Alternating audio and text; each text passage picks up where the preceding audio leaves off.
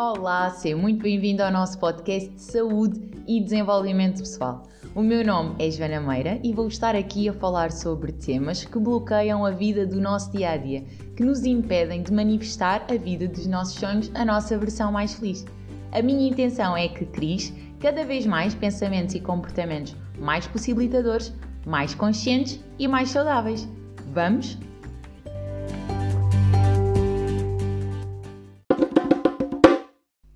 Podcast de hoje vou falar de um tema que adoro: a mudança, a necessidade de mudar e aquilo que é necessário para nós mudarmos. Todos nós sabemos e todos nós repetimos que a mudança é a única constante e claro que nós temos que nos ir adaptando e já Darwin dizia que quem sobrevive não é o mais forte nem o mais inteligente, é quem se adapta. Ainda assim, todos nós resistimos imenso à mudança. E é importante nós reconhecermos isso, que, ok, há pessoas que têm uma maior facilidade porque gostam, porque vai de encontro às suas necessidades e interesses, e há outras pessoas, ok, que podemos ser nós, que temos uma maior dificuldade em sair da nossa zona de conforto.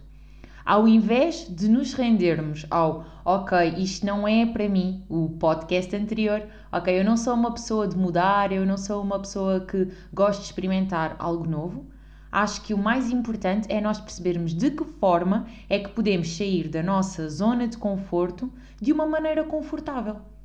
A mudança, mesmo acontecendo, não tem que ser de uma forma dramática, não tem que ser de uma forma desequilibrada. Nós podemos ir dando baby steps para sair da nossa zona de conforto e, a pouco e pouco, ao aproximar-nos dos limites da nossa zona de desconforto, podemos ir parando, podemos, podemos ir ajustando.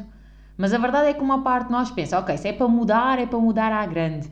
E então queremos logo tudo para ontem e uma mudança super desafiante para nós, que à partida, e nós já sabemos muitas das vezes, não vai conseguir manifestar-se, não vai acontecer, porque nós não vamos conseguir manter isso e depois vai alimentar o quê? Aquela ideia do, pois, isto não era para mim, pois, eu não sou uma pessoa de mudar, eu não isto, isto para mim, eu, eu sempre soube que isto era estar a esticar muito a corda, isto era estar a pedir muito à pessoa que eu sou.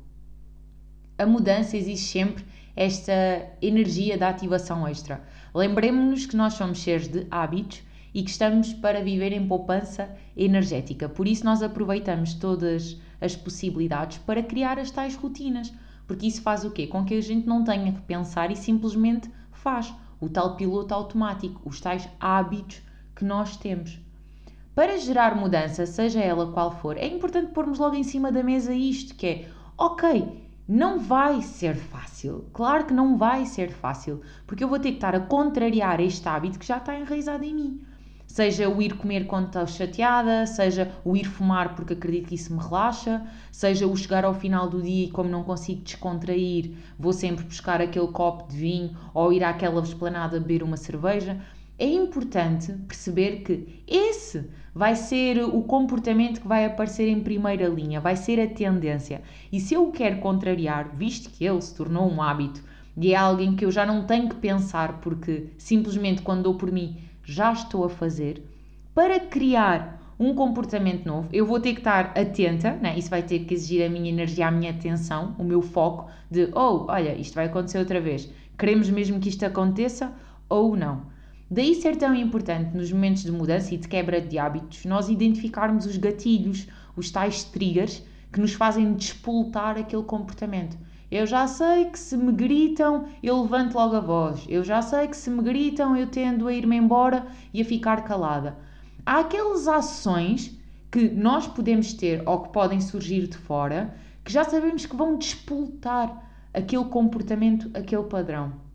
Se nós soubermos de antemão Quais é que são estes gatilhos, estes triggers? Nós podemos, como é óbvio, estarmos muito mais atentos e quando ele surgir, quando ele se manifestar, seja criado por mim, seja criado pelo contexto, eu vou estar mais atenta e vou, de antemão, como já criei uma substituição, ok, desta vez alguém gritou para mim e eu vou contar para mim até 10.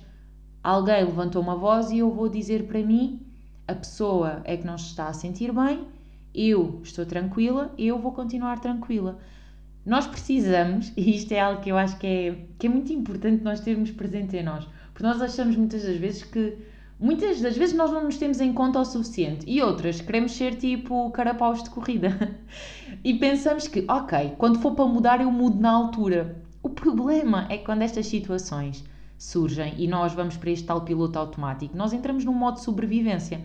Então, naquele momento, nós não estamos propriamente com a clareza e discernimento para estar a escolher qual é que é a melhor opção. Nós só queremos não sofrer, nós só queremos que não doa mais. Então, a nossa mente lógica e racional, o nosso córtex frontal, fica assim um bocadinho menos ativo, porque nós tendemos a reagir em vez de estar a responder.